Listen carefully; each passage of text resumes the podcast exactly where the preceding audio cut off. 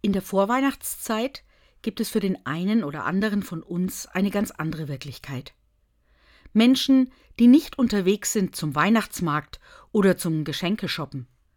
Nein, ihr Weg führt direkt in eins der Würzburger Krankenhäuser, weil einer ihrer Angehörigen dort versorgt werden muss. Mitten hinein in das Dunkel, aus Angst und Sorge, aus Schuld und Versagen und der Suche nach den richtigen Worten, sind es die alten Adventslieder aus den Kirchen, die diese Angst aufnehmen und ernst nehmen und die eine ganz eigene Botschaft in das Dunkel senden.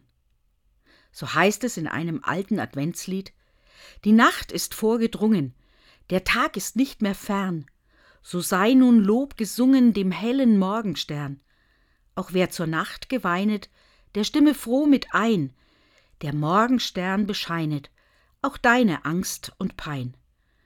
Ja, Gott kommt mit seiner Kraft, mit seinem Trost, mit seiner Liebe, mitten hinein in das, was uns das Leben schwer macht. Das ist die Botschaft von Weihnachten.